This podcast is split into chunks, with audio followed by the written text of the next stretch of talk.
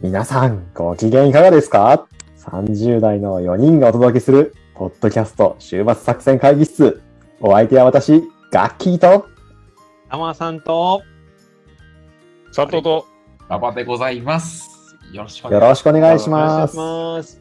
この番組は映画や漫画などの娯楽からスポーツや様々なイベントまでこんなんやってみたけどどうですかというのを提案する番組です。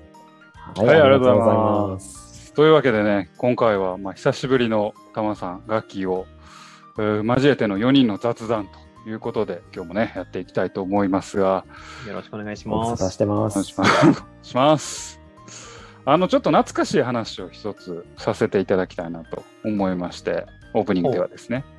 あの、まあ、我々、まあ、同じ世代ですけど、まあ、俺我々がですね、幼き頃のの土曜日の9時のドラマといえばですね、うんあれですね。あれでしたよね。あの時代はもうジャニーズが、もうあの少年少女向けのあのドラマをずっとやってたわけですよね。まあ、読売テレビ、うんうんうんまあこっちだ、あ東京だと日本テレビ系列だと思うんですけど、でその最たるものが金田一少年だと思うんですよ。おあー金田一ね出堂本い。剛と友坂理恵、二人が出てですね。で、あのまあその金田一少年もまあ歴史が長くて、えードラマシリーズついに第5シーズンみたいな、5シリーズ、まあもう5代目金田一少年が、まあ、出るということで、まあ、また新しいシリーズが始まるんですけど、まあ、その新しいシリーズが始まるにあたって、第1作からまあ第4作を深夜に再放送していると。うんほうほうほうほでまあ、あの、えーっと、松潤、亀梨君、あともう一人誰やったかな、なんかまあ有名な子、誰かがやってて、山田やったっけ、あ、山田君かななんかやってて、でまあ、でもまあ我々世代としてはやっぱり堂本剛師匠と。そうあー間違ですいないね。あれ怖かったし、怖かったててててんてんてんてんててんててててんてんてんてんててんっていう、怖かったし、あこれは見なあかんと。で、うん録画して、う。うん。で、見てるわけですが、昨今、はい。 35歳、佐藤は思うんです。はい なんでこんなにハマってたんやろ。えっとね、ちょっとふ、ふやっぱ思い出補正があったなって思うやんけど、まあ当時はすごいなと思ってたのもあれやんけど、まずね、みんなね、演技が棒読みなんよ。 堂本剛みんな棒の読み。友坂理恵も友坂理恵もひどいし、 堂本剛の演技も、おい、みゆきみたいな。まあ、バリクソ、まあなんか棒読みなんですよね。で、うん。あの、演出が、あの、トリックとか、スペックの、あの、堤幸彦さんなんですよ。よ。後々の、まあ、うん有名ドラマ演出家の堤幸彦さんなんですけど、あの、演出の仕方が古くて、無駄なところでカメ時ラ代なんがじ、ゃないですか。カメラが回ったり、なんかじっちゃんの何かけても、じっちゃんの何かけてってカメラの方向がどんどん変わっていくんよ。バリダサくて、ちょっと見てられへんなっていう。今時なのかもしれない。逆に TikTok 向けなのかもしれないな。ちょっと、あこれはひどいなっていうのが結構あって、今日もあの学年七不思議をね、見てたんですけど、うん覚えてますかね、あのカメラ、あの鏡のトリックで、ああ、覚えてるよ。放課後の魔術師が、あの、うんうんその場に別のところで殺した、別の部屋で殺したあの人を、えっと、まあ、あー科学室かな開かずの科学室でいるように見せかけるトリックで。で、これも、最後のシーンでし、あの、主人、えー犯罪、真犯人の独白の時、みんな棒立ちでただ聞いてるっていう。いや、そんなんあるかねんっていうぐらい、ちょっと、あ、こんなんにハマってたんだなっていうのが、ちょっと、あの、あれですね。ちょっと今、我々、新しい発見でした。逆に。 思い出補正がかかりすぎてるんですね。うん。え昔のドラマって結構そんな感じちゃいますなん いか、や、そうなんよ。ほんで、もっと怖くて面白かったはずやのに、もうみんな下手くそすぎやし、うん。ツッコミどころ満載なんよね。いや、あの、それでいくとね、僕、実は最近ちょっと昔のドラマ見たいなと思って見返したドラマで、あのはいはい GTO ってあったじゃないですか。あああ、ー反町隆史と松鳥島松菜々隆子の。史あ、そうそうそうそう、はいいはいはいや、あれをね、なんかちょっとそのポイズンのあの、ドゥン、ドゥドゥドゥドゥ ンって聞いてみたくて、うんちょっとあのー見てみようと思ってね、ちょっと見てみたんですけどう、んこの動機やな。いやもう、や、やっぱりなんかあの曲がすごいかっこいいじゃないですか。こ う、なんか反町がこう歩いてくるときに、ドゥーンでドゥドゥドゥーンってなるの それ YouTube で見たらいいやん、別に。なんでドラマ見るのまあ、あと一個言うと、ポイズンは結構バカにされてた ね。まあ、まあ、見てみたけど、いや、あの、同じ感想いただきましたね、だけど。ああ、そうやいやね。演技下手って、え、なんも、なんでこんなんハマっとったんやろみたいな。そう、あーそうなんよ。うん若き頃の小栗旬とかも出てきて面白いですけどね。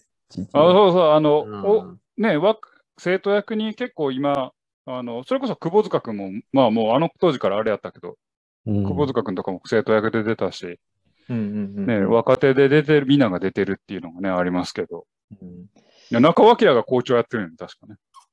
あ、そうやへえそうあや、そうやな、かせやわ、せやわ。うんうんうんうん。いや、なんか、多分画質悪いのもあるんやと思うけどね。ああ、まあね。いや、まあ画質はあれやけど、やっぱ演技は画質ではごまかされへんよ。まあ、 そうか、そうか。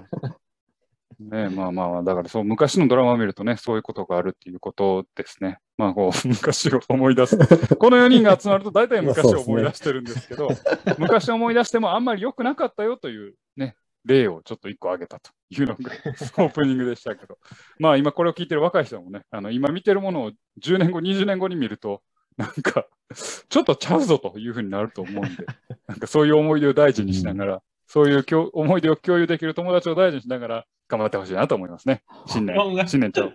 いい感じで締めました。うん いい感じで締めさせていただきます。今日もそんな感じで昔を振り返りたいと思います。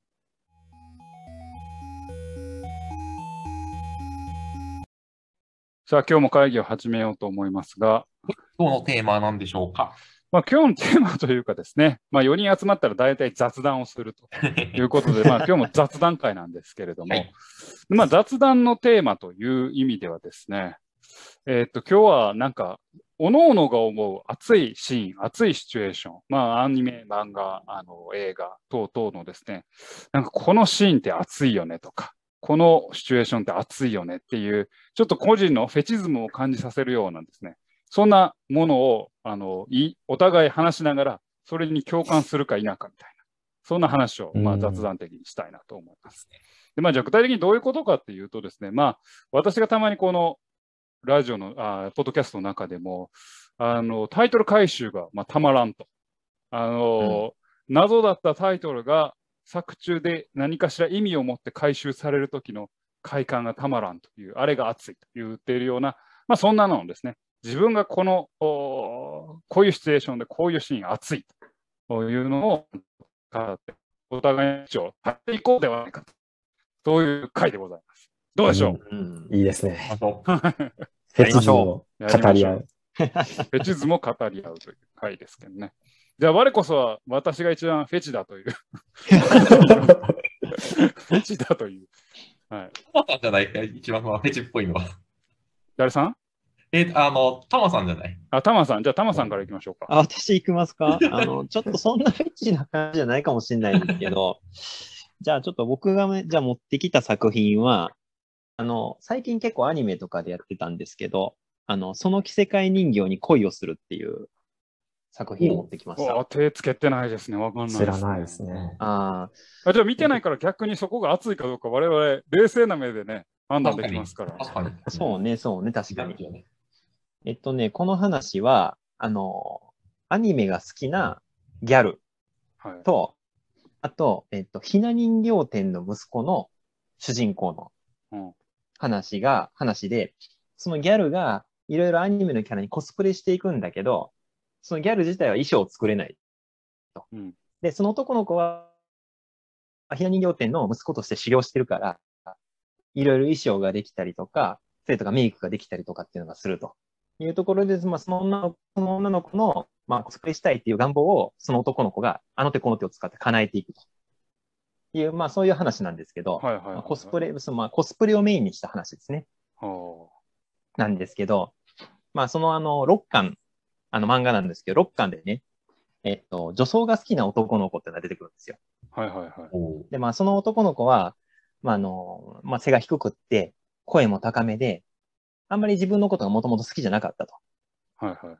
で、まあ、あの、まあ、そんな中ですね、まあ、あの、テレビで、まあ、よくあるじゃないですか、あの芸能人が、あの、女装してなんかこう、似合ってるかどうか競うみたいな感じのバラエティ番組。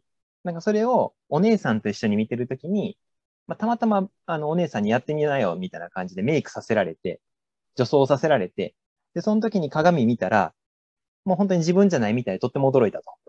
で、その驚きが、どんどんどんどんどんまあ、病みつきになって、で、さらにメイクが上手くなってコスプレしていったら、あもう全然自分と違う誰かになれた気がして、その自分のことが好きになれたみたいな。まあまあ、なんか女装するエピソードとしては、まあ、ようある感じかなっていう感じですけども。で、まあ、次第にちょっとずつ自分にも自信が持てるようになって、まあ、人前でおどおどすることもなくなっていったよっていうふうな感じなんですけど、その子は、まあ、大学時代になって、初めて彼女ができましたと。で、その彼女が、まあ、お家に遊びに来るっていうので、お家にこう上がってくるんですけど、まあ、そして、それでまあ、あの、お家に上がった時にですね、その、たまたま自分のクローゼットの中身見られて、あのほ、大量にある女装の服が見られてしまった。うんで、まあ彼女はまあ最初浮浮気を疑ったんだけど、浮気はしてへんと。まあこれは実は僕は女装が好きで、あの、女装、自分が女装するためにこんな服ををいっぱい持ってたんだっていうことをカミングアウトするんですね。うんそうすると、まああの、まあ当然ですけれども、その彼女はもう気持ち悪い。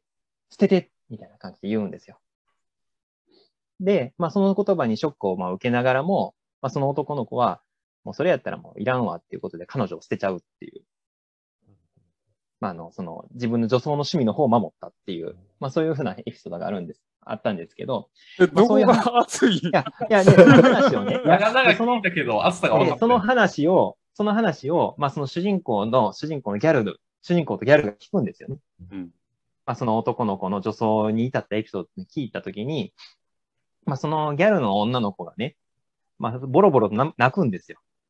うんで、あれなんで泣いてんのっていうふうな形で聞いたら、いや、なんでって、そんなたくさん、あの、服があるっていうのがあるんだったら、まあ、その、あの、大その人にとって大事なことなんだって、ハマってるんだってわかるはずじゃん。うんなのになんで捨てろって簡単に言えるのそっていう風な形で、まあ、あの、ボロボロ泣くっていう、うんそういうシーンなんですけど、個人的にすごい熱いなという。なんか今、リアル生活となんかリンクしてるんですかね。いやいやいやいやいや。っあていうふうに思いまして。あなるほどね。なんかすごい語るから、なんかもういきなり飛ばしていくなぁ。お ー俺そんな準備してへんかったな。 あもうちょっと短くした方がよかった いやいや、全然いいと思います。え、何が熱いポイントなんですそうそう、熱いポインント、そうう、おすすめ熱いポイント。まあ、個人的にやっぱり熱いなと思ったのが、やっぱりその、あの、やっぱり人にとって大事なものっていろいろあるじゃないですか。あるある。うんだけど、やっぱりなんかその大事なものっていうのを、まあ、その人が大事なものって分からずに、なんとなくこう、ステレオタイプで、例えば女装って気持ち悪いよねとか、うんうんなんかこの趣味って気持ち悪いよねとか、っていうので、もうなんかこう、パンと分かれちゃうじゃないですか。うん。はいはいはい。なんかそれにだ、それなのになんか本当になんかその人にとって大事にしてるもんなんだったら、それをそういうふうな形でやるのは本当に失礼なことなんだよみたいなことを、ド直球で投げられてる感じがして、うん、個人的にすごく熱かったっていう話なんですけど。ああ、すごいなんか道徳的な話で、心温まるなぁ。いや、まあ、あの、僕もね、あの、それこそ、あの、馬場さんが言うたように、まあ、ちょっと若干人の趣味とはちょっと標準からの自分の趣味がとかって思って、なかなかちょっと周りにこう、バッとこう自分の趣味を言えなかったりすることとかもあるんですけど、そうなんや。ええうん うん。あれですかエロ本集めとかそんなんとかえー、あとではちょっとあれやけ ど、エロ本集めて趣味あんの 買えなくてめっちゃ買うとか。なんか だよ、めっちゃが。はいあやまあ、例えば、まあ、ボドゲが趣味やったりしますけど、やっぱりなんか、ボドゲってそんなになんかね、こう、大っぴらにこう、ちょっと言えなかったりとか、あとまあ、テレビゲームとかも結構好きなんですけど、うんなんかゲームが好きっていうとネクラっぽく聞こえたりとかするからって、いろいろ考えちゃって、こう、自分の好きなことが言えなかったりとかはいはい。ってするけど、まあ、それがなんかこうね、あの、あそういうふうに言ってくれる人がおったらなんか、なっていうふうにすごい自分の中で熱いなと思ったっていうああ、この話最後に持ってくるべきやったな。うんいい話で した、ね。締めとしてはちょうどいいねんけど、オープニングだとみんなのこ心がちょっと穏やかになってし まうごめん。はい。うん以上ですああ、なるほどね。なるほどね。はいはああどうですか皆さん共感しましたかあちょっと、馬場さんからはクエスチョン出た んです。まあまあ、でもね、まあそまあまあまあって感じじゃないですか。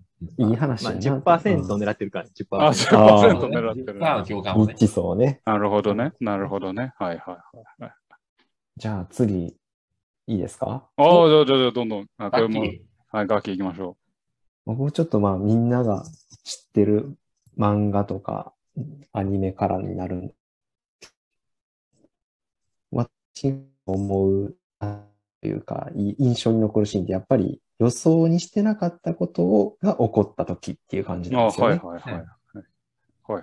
漫画とかまあある程度読んでると次の展開こうやろうなっていうふうに読んで読めていけると思うんですけどあ全然違う展開やんへーっていう時にやっぱり印象に残る。緊張と緩和じゃないですけど、はいはいは緊い。張状態から、まあ、あ、次こういう風になってんや、みたいな。に、まあ、ちょっと僕は熱いなという風に思ってて。で、まあ、どこから取ってくるかっていうと、ドラゴンボール。お王みんな道知お王ってる道じゃないですか。そう、ドラゴンボールの中王で、道漫画から。はいはい。一番印象に残ってるなっていうのをちょっと頭に浮かべてください。えーボールでとドラゴンボールやな。ドラゴンボールです。で、僕が印象に残ってるシーンを言うと、うん。ナッパ対天津飯。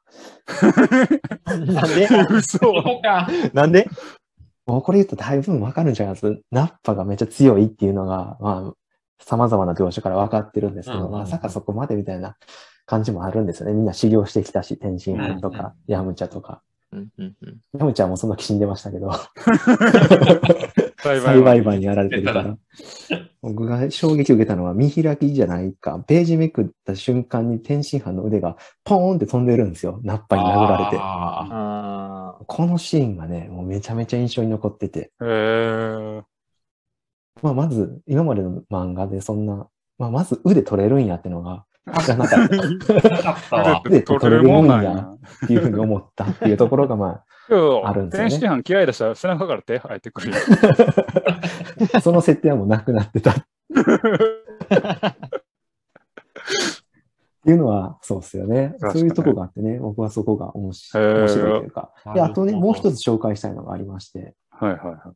からくりサーカス。これはいあ王はい道のはい。漫画なんですけまあど、藤田先生はね。藤田ね、そうですね。最近アニメもやってた。やってたんですかかなちょっとみアニメ前見てないですけど。はい。からくりサーカスで一番印象に残ってるシーンで、また思い浮かべてくださいお。まあ、すぐ、この回はすぐ言うんですけど、はいまあ、最後に、えっ、と、サーカスを、えっ、と、あの、敵のサーカスのとこ襲撃していって、最後、破壊してっていうところがあるんですけど、最後、マサルとナルミが、まあ、爆発とかの後に生き残る、あ、じゃあ、最、すいません、サーカスじゃないか、序盤の序盤か。で、なんか建物が崩れ去った後に、マサルが、なるみ兄ちゃんありがとうって言ってるシーンがあるんですけど、そのなるみ兄ちゃんも腕しか残ってないんです よ。もう 腕ばっかりやもうな。腕ばっかりやな僕はまさか、その何フなェるチやねみんが、パーツあそう 腕、腕フェチなん。そうなんです。僕気づいちゃったんですけど、印象に残ってるシーンだけ選んでいくと僕は、腕フェチでした。 腕が取れるというところに、すごい、 腕欠損フェチなんや。腕だけ残ってるとか、腕だけなくなってるってのがいいんでしょうね。ああ。けど、ちょっと面白いね。それはでもなんかちょっと面白いよ。腕欠損フェチは。おオチが予想できんかったな。ちょっそうそう俺もそう、それこそ、もう今腕なくなっとったわ。っていうのがやっぱり印象に残ってて、熱い、熱いなって思いますね。なるほどね。なるほどねなる共感いただけたでしょうか。ほどねあーちょっと面白かっ面白いんじゃなくて、 共感は。た。共感はとそ共んな感、共感できるかこれ。共感はそんなにやな。そうですか。うん残念でもあ、まあまあまあまあ、まあ、確かに。名シーン、はいシーンではあるよね。うん、なるほど、なるほど。いや、いいんじゃないですかね。なんかちょっと面白くなってきた。おー次僕行きましょうか。ああ、じゃあお願いします。ははいい。。僕はですね、えっ、と、足立光先生の H2 という漫画おから。ああ、ちょっと待っ来た来て。あ、かぶった来た来た。ちょっとかぶってる可能性はある。ある。じゃあちょっと H2 にあの読んでる方は、ちょっとぜひそこで熱いシーンを思い出していただきたいんですが、ありますかねはい。僕のですね、一番熱いシーンはですね、あの、甲子園のですね、準々決勝でですね、あれひねくんというですね、いいよ、いいよ。ひねくんというあの、お調子者のキャラクターがいるんですよ。一番センターの。はいはいはいはい。彼が先発して、1失点で完投するんですよ。あの、エースの国見君を温存して、きね君が1失点完投するんですよ。で、もともとプライド高くて、結構ちょっと周囲から嫌われてたりとか、なんか一生懸命努力してるけど、なんかエースにはなれないみたいな。そんな彼が甲子園の舞台で仲間に助けられながら1失点完投して、涙するシーンがあるんですね。そこがですね、個人的にグッとくるんですよ。かぶった。おーはい。あんまりいいですかかぶっちゃい僕まがしたかぶりましたね。かぶったあかぶったあ、かぶった。奇跡だな。すごいな。いやいや、俺もあのシーンめっちゃ好き。あ。てよかっしゃ。しかも、うん、足立光先生は、キネ君の投球そんなに書かへんのね。そうそうそうそうそうそうそう。シーンがある。おーなるほどなるほど。そう、あれね、熱いね。あれは熱い。というか、そう、俺もキネ君の話を言おうと思ったんだけど、どっかで言おうかなと思ったけど、まあいいです。はい。確かに僕は共感します。 はい。ありがとうございます。はい。これ多分20%ぐらいの人共感してくれるんじゃないかなっていう。はい。 H2 だったら、うんまあ、やっぱいいシーン、あの、大体足立光先生誰かを殺すから、あーの、ヒロインのお父さんがひ死んだ後、国見ヒロとキャッチボールしてるシーンとか結構泣けるシーンよね。ほうん。うーん。なんかあれそうでもない。あれあれが一番なんか泣けるシーンかなって。あ、まあ、ヒロ対、ひヒロ対、あの、もう一人の、あヒデオの、ヒデオの対決もあるけど、う。うんうんうん。ああと俺は柳くんが、あの、金属バットで、ああの、それでも届かないっていうセリフが僕、バリ好きです。バリ好き。 2はセカンド、ね。マニアックすぎてどういうシチュエーションか全然わからない。あ、そうですか。すごいですね。二人の趣味がビンビンに合ってますね。まあ、野球だからね。そうだね。うん はい。なんかもう二人が黙っちゃったけど、え佐藤さんはちなみに他に何か僕もう用意してたりとかしてないですかあ、僕ですかあ、馬場さん馬場さんなんか用意してんのあ、一応僕もう一個ありますけど、そその父さんから。はいまあまあまあ、ちょっと一周しましょうか、じゃあ。はいはいはい。あの、私ですね、あの、げ皆さんと違って、あるシチュエーションが好きだなっていうのを考えてたんじゃなくて、こういうシチュエーション好きだなから、それに結びつく、その具体的な場面とかセリフっていうのを考えたって感じなんですよね。わわかりますはいはいはい。で僕結構やっぱりこう、やっぱね、あの、覚悟や決意を固めるシーンがやっぱいつも熱いなって思うんですよ。覚悟を決めるし。あうあん覚悟を決めるシーうんうんうン。んであ、わかるわかる。で、まあそれが死を覚悟するななのか、何かに戦う決意なんかわかんないですけど、その言葉が薄っぺらくならないように、ちゃんとそれまで振って振って振って、で、主人公なり、まああるキャラクターが言うセリフっていうのがもう熱、その覚悟を決めるシーンがもうめちゃくちゃ好きなんですけうど、んうんうんみんな好きだと思うんですけど、うんうんうん。でも、で、その中で僕、地獄って言葉が入ってるとたまらなく好きなんですよ。指秒や。地獄ほう。うん地獄そうなるで一つ目が、僕、あの、まあ、最近めっちゃハマったんですけど、ようやくですけど、地ーなんですけど、ああ、地球地、地動はい説の紹介したねやつですね。地ーで、あの、第2巻かな ?3 巻かなそのあたりで、オクジーとバデーニの話があるんですけど、うん。あの、えーまあ、奥次が、まあ、あんまり、あの、まあ、賢くないというか、学がない人間だったんだけども、あの、ようやく、うそ目が良くて空が、まあ、動いていることから、まあ、地球が動いてるっていうことがなんか分かって、その後、バデーニに言うセリフが、今はこの感動を守るために地獄へ行けるっていう、あのセリフが、俺めっちゃ好きなんですよ。あのシーンもたまらなく好き。あうんの、これまで地獄には絶対行きたくないよ。あの、まあ、某宗教に、から地獄には絶対落ちないんだっていうけ思いを持ってた奥次が、今はこの感動を守るために地獄へ行けるっていう、このセリフが、僕たまらなく好きです。うんうんうんで、これが地獄の一丁目ね。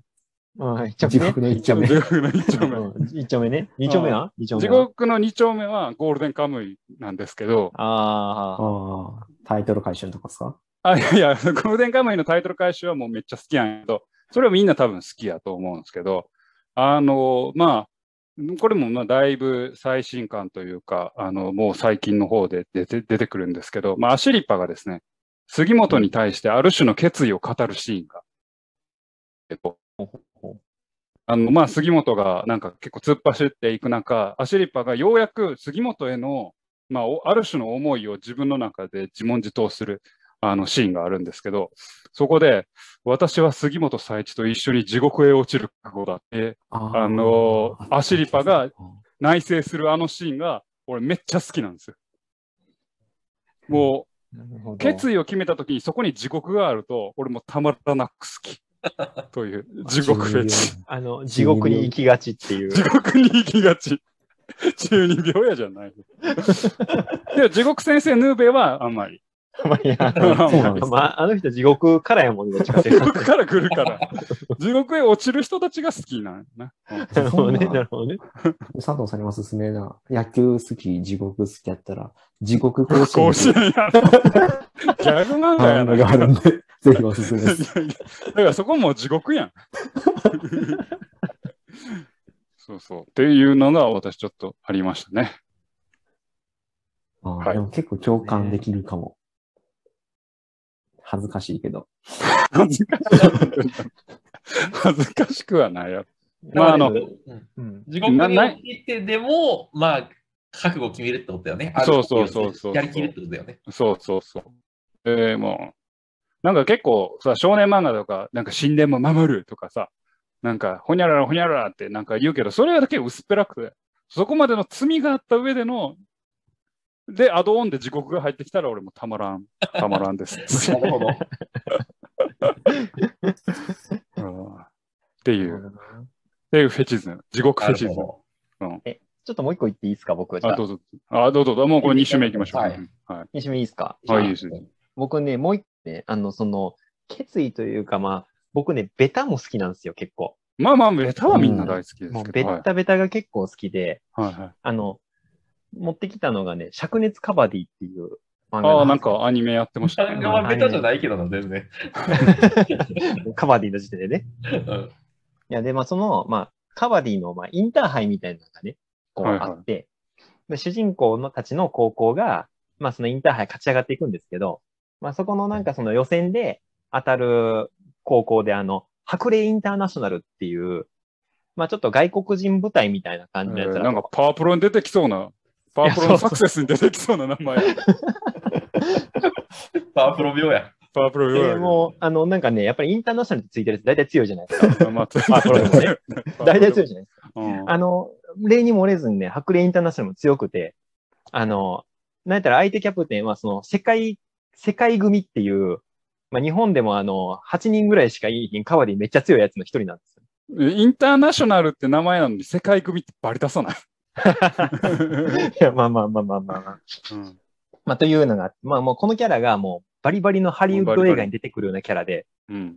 まず外見が、あの、金髪ケツ顎。うん。おー、いいっすね。金髪ケツだが、もう、ステレオタイプやな。うんでも、あの、自分のこ、自分のことを、あの、なんか自己紹介するときに、ただのカバディ好きのナイスガイさとかって言っちゃう感じの。うんーいいっすね普段のタマさんと一緒やな。おいおいおい、ちゃうちゃうちゃうちゃう。で、まあ、あの、ねまあ、ただ、あの、カバディに対しては誰よりも熱いを持ってるっていうケツアゴなんやけど、はいまああ ケツのだを言うてもうたあるやんまあ、ただ、まあ、主人公たち一応ね、倒すんですよね、やっぱりね。ああ、まあね。まあまあ、勝つんですわ。で、まあ、あの、インあインターハイやから、で、トーナメントなんで、一回負けたらもうそこでそいつの夏は終わりなんですね。まあ、高専とかと一緒で。で、なんや、そのケツアゴも高3やから、もうこれでもう高校時代終わりなんですよ、これで。うん。で、まあ、あのまあ、その主人公たちは、そのケツアゴが、もう誰よりも熱いカバディのの熱を持ってるって知ってるから、まあなんかすごいブルーになるんですよね。もうこいこいつらを倒していけるんか、俺らは、みたいな。そしたら、対戦後に、まあ主人公たちの物質、あの物質が控え室に、あの人数分のポカリスエット持ってきたが来ると。で、一人一人に、まあ、あの、試合の感想を言いながら、ポカリスエット手渡して、あの、毒は入れてないけど代わりに願いを込めた。白霊が強かったと証明できるのは君たちだけだ。勝ち続けろって言って、かっこよく去っていくっていう、もうなんかベタ中のベタみたいな、がすごくもうなんか、胸熱やったという話です。はい。あーなんか胸厚のシーン語るのちょっと恥ず いな。今なまあまあ確かいいにいいああ話熱いね。負けた、うんまあ、負けてしまった、失ってしまったやつがそれでもなんか何かを託していくっていうそうそうそう。熱い思いをね。思い、思いという名のバトンが彼らに託されたわけやから。あったよねっていうあれ何何あれおかしいね、今。なんか、何の沈黙かない今の。これ、これポッドキャストだよ、これ。音声しかない。なんかこの、言葉にして解説するとダサいなと思って。まあ、あその、うですね気になる方は読んでみてくだあさーいい。ろんな、じーっと苦しいんではありますよね。確かにね、確かに。うん、じゃあ次、次行ガこう次ガキ、どあうですかーそう、僕2週目来ると思ってなかったから用意してないんですけど、ああ、ほんと。で、まあ、ちょっと今喋ってて考えてたら、なんかね、やっぱ、まアニメのガンダムユニコーンからになるんですけどあ、ちょっと待って。おおまた俺がちょっと予予備でよやよあの集めとったやつの一つやと思う。多分これやと思あ、ほんまですか行こう行う。こう。でも多分違うとど思れいだますろ。うん、ほんまはい。ガンダムユニコーンの冒頭なんです。1話、第1も話う、いやいのや、そうやって。 あ、そうですか。あ、そうですね。名もなき戦士が活躍するところが好きなんですよ、僕は。あの俺も今日のメモの中でモブ、モビルスーツの活躍っていう項目入れてる。う。どんかぶりやん。明らかにガンダムの話だってガンダムが活躍するんでしょって思うかもしれないですけど、そういうシーンから始まるんじゃないんですよね。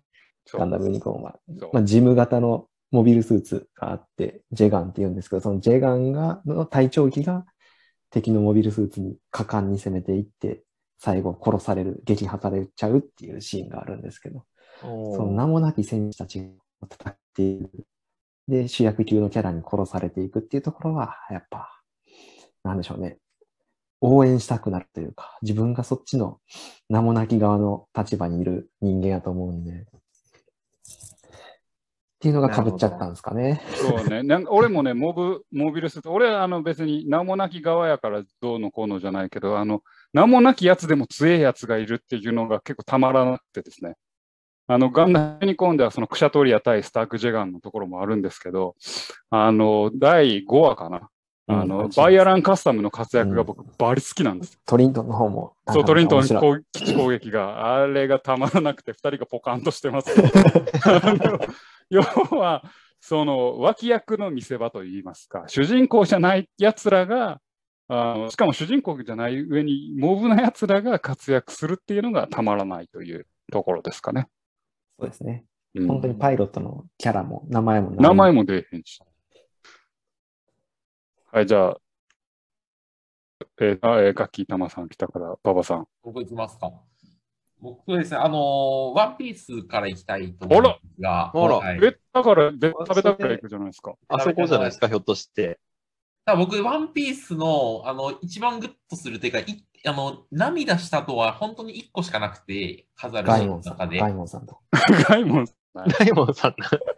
で多分俺、誰とも被らない自信があるんですけえど、ー、涙したのに被らないって、すあのねごいな。んか、自分の金銭がバグってんじゃないかと思ったけど、あの、個人的にそれグッときたのは、あの、超序盤の島で、まだね、えっと、バギー海賊団と戦ってる時やねんけど、クソ序盤やん。うんあのね、シュシュっていう白い犬あがいるのよ。ー、あはい。はいはいはいはいはいはで、い。なんかその犬はおじいさんと一緒に住んでんだけど、なんか3ヶ月前におじいさんが入院することになって、で、なんか終始3ヶ月待ってもおじおじいさん帰ってこないと。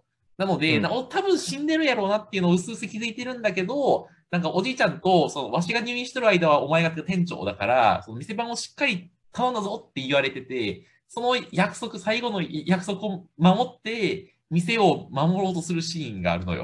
うんなんかあ俺、るあそる。覚こだけ、えてる。ワンピース泣いたっていう、なんかね、そういう、なんていうの、た、なんていうの、今の流動的な世の中において、なんか唯一そこに確かなものがあったな、みた いな。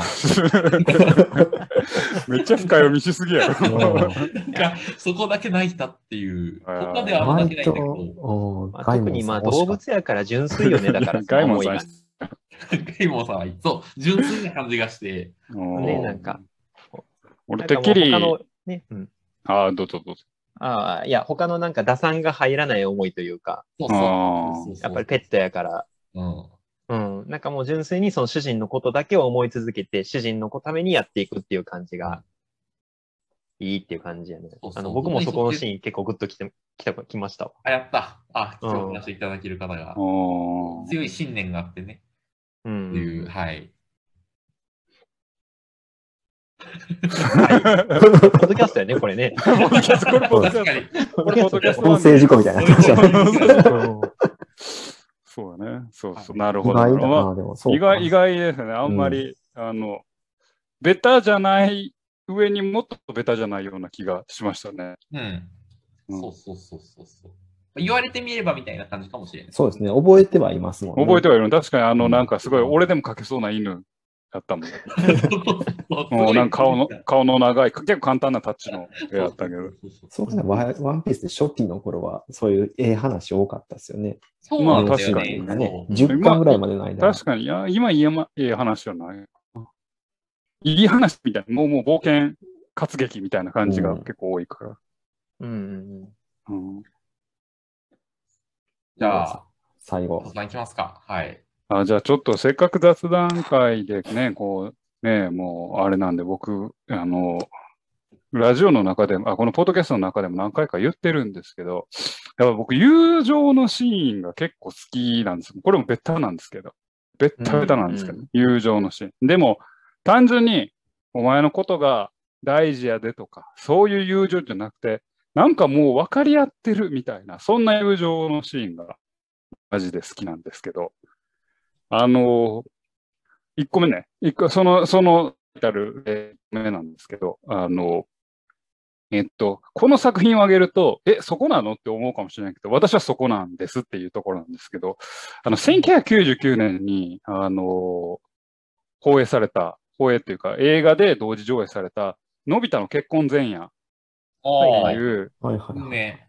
30分か40分ぐらいのあの作品があるんですけど、あれで、まあ、みんな大好きなとかいうシーンは、のび太と先生の会話、結婚前の会話とか、静か香ちゃんとの、静香ちゃんのお父さんの会話とかが感動するっていうんやけど、俺は、のび太とスネ夫とジャイアントできすぎが酒を飲んでるシーンがめっちゃ好きなんですよね。あああ、あります独身最後の日だっつってあそう、独身最後の日だって言って、最後に4人で飲んで、ジャイアンチで飲んでるあのシーンがもうめっちゃ好きなんですよ。あの、、で、あの、確かね、ジャイアンが歌を歌おうとかして、で、のび太がうるせえバカ野郎とかって言うんですよね。あで、その、あの友情がなんかたまらなく好きで、で、最後、のび太は見送るシーン、ジャイアンが一人で見送るんやけど、その後ろで、スネ夫と出来すぎが酔っ払ってなんか喋っとうねんけど、ああれがなんか、あ、いい友情だなって思って、俺あのシーンがめっちゃ好きです。うんーあなんーか俺の、あこう俺のフェチズムに合うんですよね。お前は確かなものでもちょっとさ、あれ、活動してんじゃない確かにもの活動してるかもしれない。うんで、か二につ目の友情シーンは、あの、あれなんです。スラムダンクなんですけど、おうこれまたで、ね。スラムダンククの友情が、まあ、最後のシーンとか、うん。ね、あのルカワと、あー桜木のあのシーンとか、まあ、ゴリと、えっ、と、小暮君の友情とか、まあ、そういうとこあると思うんですけど、僕は、マキと宮松の友情がめっちゃ好きなんですよ。マキと宮マ松。スはいはいはい。海南の海南シッのター同士で。あーであんまりピンとこんな。宮益が、あの、まあ、メガネのヒョロヒョロの、で、高校からバスケを始めましたと。で、すげえいいシューター、ジンに次ぐすげえいいシューターやけど、まあ、それだけみたいな。選手なんやけど、まあ、あのー結構、お作品中で活躍すると。で、その時になんか、侮ってた湘北のメンバーは、え、こいつこんなんやんのみたいな顔した時に、牧が、海南のユニフォームを取った男だと、なめんなよって言ったあの、そこ確かあにのしびセれリまフすがね俺。もうめっちゃ好き。あ、マキってめっちゃええやつやんって思っあのシーンがめっちゃ好きっていう。ああそこはもう、なんだろうな、なんかもう単純な友情じゃなくて、もう戦友としての、なんか認めてるっていう。あい、宮益と牧、もう牧と宮益って言えば、レベル全然違うけど、えー海南っていうものを背負う一人の人間として、仲間として認めてるってあのシーンが、もうたまらないですねっていう。うんそういうなんか、単純な友情じゃなくて、もうお互いをある程度分かり合ってるっていう、ちょっと、なんか成熟した友情みたいなシーンが、僕、たまらなんあまんです。たまらんですか。たまらんです。はい。確かにそのシーン覚えてる。なんか言われたら、なんか、あ、この駒やったなって、なんとなくわかるわ。そうそうそう。あの、肩組んで、肩、肩組んでっていうか、宮益の肩持って、海南のユニフォームを取った男だぞっていう、あのセリフ、めっちゃかっこいいなと。はい。友情というに感売じれてるんですね。友情に売れてます。売れてるのかなわかんないけど、ああいう関係いいなっていうはい。そうそうそうそう。最初の方はそうですね。うちらみたいな関係ですね。もうんまあね、まあう言うたら、うん十何年以来。十、のび太の結婚前夜はね、本当にいいいい作品ですよ。んうんあれいいじゃね。あ同じことしましょう か。11月ぐらいに。あ、やってくれる結婚前夜やってくれるバチェラーあれも。ね、あの、出来すぎが、のび太に、いや、おめでとうって言ってビールつごんよ。確かあれ。ああ、そうそうそう、ついてた、ついてた。いや、あれとかもたまらんよね。なんかねそう、あのね、あれね、ドドラえもんで今多分できへんのちゃうかな。もうお酒を結構見せてるんですよね、大人だからってう。ん。多分子供向けのセットの映画では出せへんと思うけど、うんあの、お酒っていう、なんか大人になったよっていう証うん。もうなんかいいし、あれセリフで、なんか確かね、あの、いや、まさか僕らのアイドルだった静香ちゃん、お前がだとはな、いや、あははっていう、あのセリフあ、なんか俺あなんかいいねいいいいねねっていう。うんはい、というわけで、熱くなるシーンということでね。まあ、あの、できるだけ、こう、ご自分のフェチズムが出るみたいな話しましたけど、フェチズムは出出つつも、まあ、割と王道みたいなところもね、結構多かったのかそうなですね。というふうは思いま すけれども。ほっこりする話が多かっそうですね。 ほっこりすうるん話、うん多かた。っいいたで話すね。の方が多かったな。うんなんですが、まあ、あの自分がどこに心をう動いたかみたいなのを、ね、考えながらこう作品を見返すと、また新しい見方ができるんではないでしょうか。今日はそんなお話でございます。